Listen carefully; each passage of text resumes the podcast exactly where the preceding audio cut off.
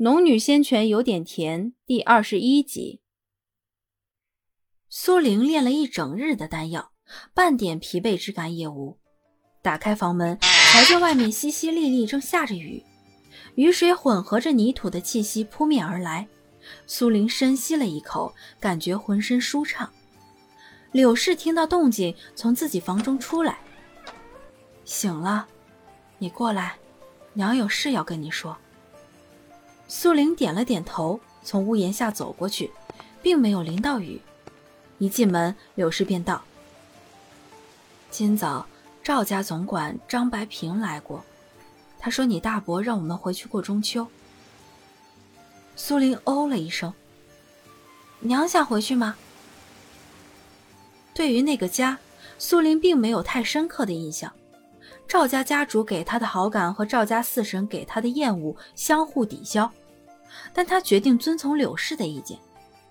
柳氏迟疑了片刻，才道：“你大伯特意来唤了我们，不去不好。只是，冉儿若是不想回去，不回去也行。”苏林微微感动。柳氏这以他为先的考虑，给了他从未有过的温暖。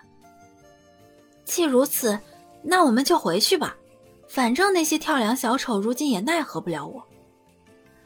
柳氏闻言，握了握他的手。是娘不好，害了你。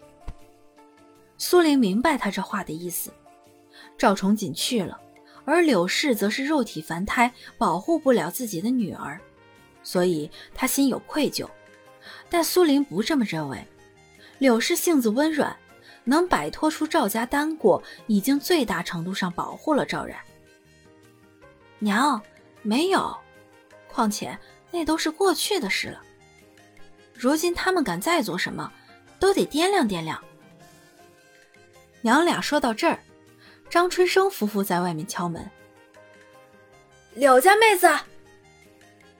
柳氏正准备开门，听了外面的叫喊，闭上了嘴，站起身来对苏玲道：“娘去开门。”不多时，张春生两口子被柳氏带了进来。张婶最先开口：“冉儿，昨日你和你叔说的是真的吗？”苏林笑道：“ 是真的。”张叔、张婶坐下说。两人齐齐哎了一声。与柳氏一道挨着苏林坐下来，张婶又道：“昨日我听你张叔说了，不过跑个腿卖点药材，哪能给我们五十块下品灵石啊？”苏玲看了眼柳氏，笑着转头对张婶道：“张婶，昨日我就给张叔说过了，我这灵草不是一般的草药，价值都在中品灵石以上，况且……”买卖都是有风险的，张叔张婶帮我卖灵药的事也不能跟人提起，而且丢了还得赔，所以你看，五十块下品灵石其实不多。张叔张婶听了他这话，一齐沉默了下来。最后，张婶拍板定钉：“好，这事儿你张叔应下了。你张婶虽然没什么文化，也知道你这丫头是变着法帮衬我们家呢。”但是你放心，张叔既然帮你办了这事儿，定然给你办好。婶子话也不多说了，你的心意，婶子记得。苏玲微笑，婶子说多了就见外了。婶子不是说过我们是一家人吗？我娘还是你妹子呢，你就是我亲婶子。哈哈哈哈哈哈！张婶这下张嘴哈哈笑起来，你这丫头。就是对我脾气，好，好，好，我也不跟我亲侄女客气了。这事儿既然说定了，我这里有五十块下品灵石，张叔、张婶，你们先拿着。张叔赶紧推开，还没做事儿，哪有先拿钱的道理呀？张婶也道：“你叔说的对，你的事情还不知道他办不办得好呢。”这钱先不拿，等你叔给你办好了，婶子也不跟你推辞，你看如何？苏玲见两人态度坚决，只好道：“那好吧，张叔、张婶等一下，我回房拿点东西。”两人应了声，苏林便起身回房去。不多时，他便拿了上次买灵芝山参的玉盒，装了两只千年山参和灵芝折返回来。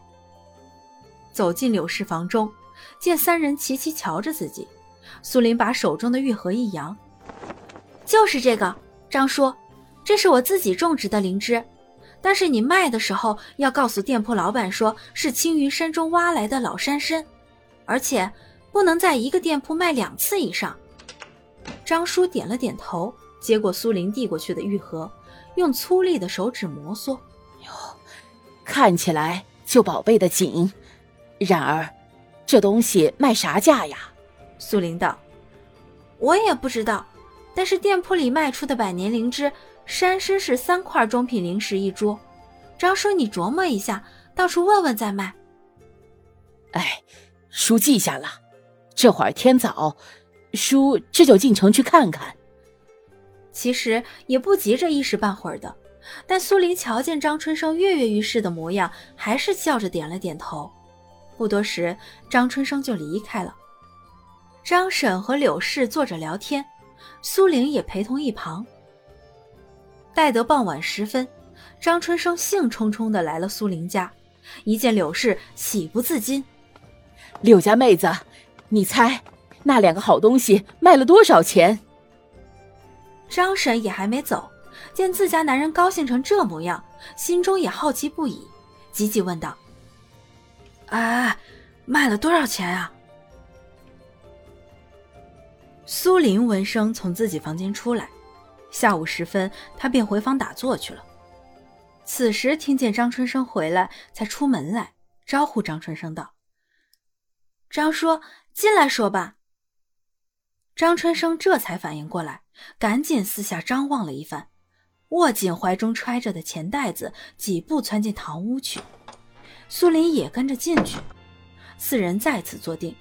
张春生最先咧开嘴笑道：“柳家妹子。”那两株山珍灵芝共卖了四十块中品灵石啊！苏林点了点头。灵芝山参年份高，又是稀释过的灵泉浇灌的，品相自不必说。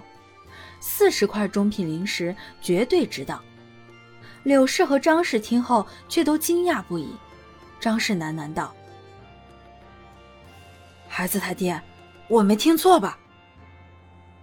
没听错，没听错，一共四十块中品灵石。张婶一拍大腿，对柳氏道：“哎呦，妹子，我就知道冉儿这丫头出息，这下子你们家日子可好过了。”苏林母女贫贱之时，张氏两口子仗义帮衬他们，苏林便知道这两口子值得信赖。如今自家日子稍好过了些。再看他们两口子的反应，丝毫没有嫉妒或其他神情，只有真心为柳氏母女感到高兴。苏林对两口子便更加放心。苏林收了四十块中品灵石，然后拿了十块下品灵石给张春生，侧头对张婶道：“婶子，张叔今日先帮我卖了灵芝，这十块下品灵石先拿着，我也不跟你们争了。”剩下的我月底再结给你们。张春生没什么主意，只是望着张婶。张婶这次倒没推辞，笑着接过。啊，那好，张婶不跟你客气了，有什么事儿尽管让你叔去做，你可是他的雇主。一番话让屋子里几个人都笑了起来。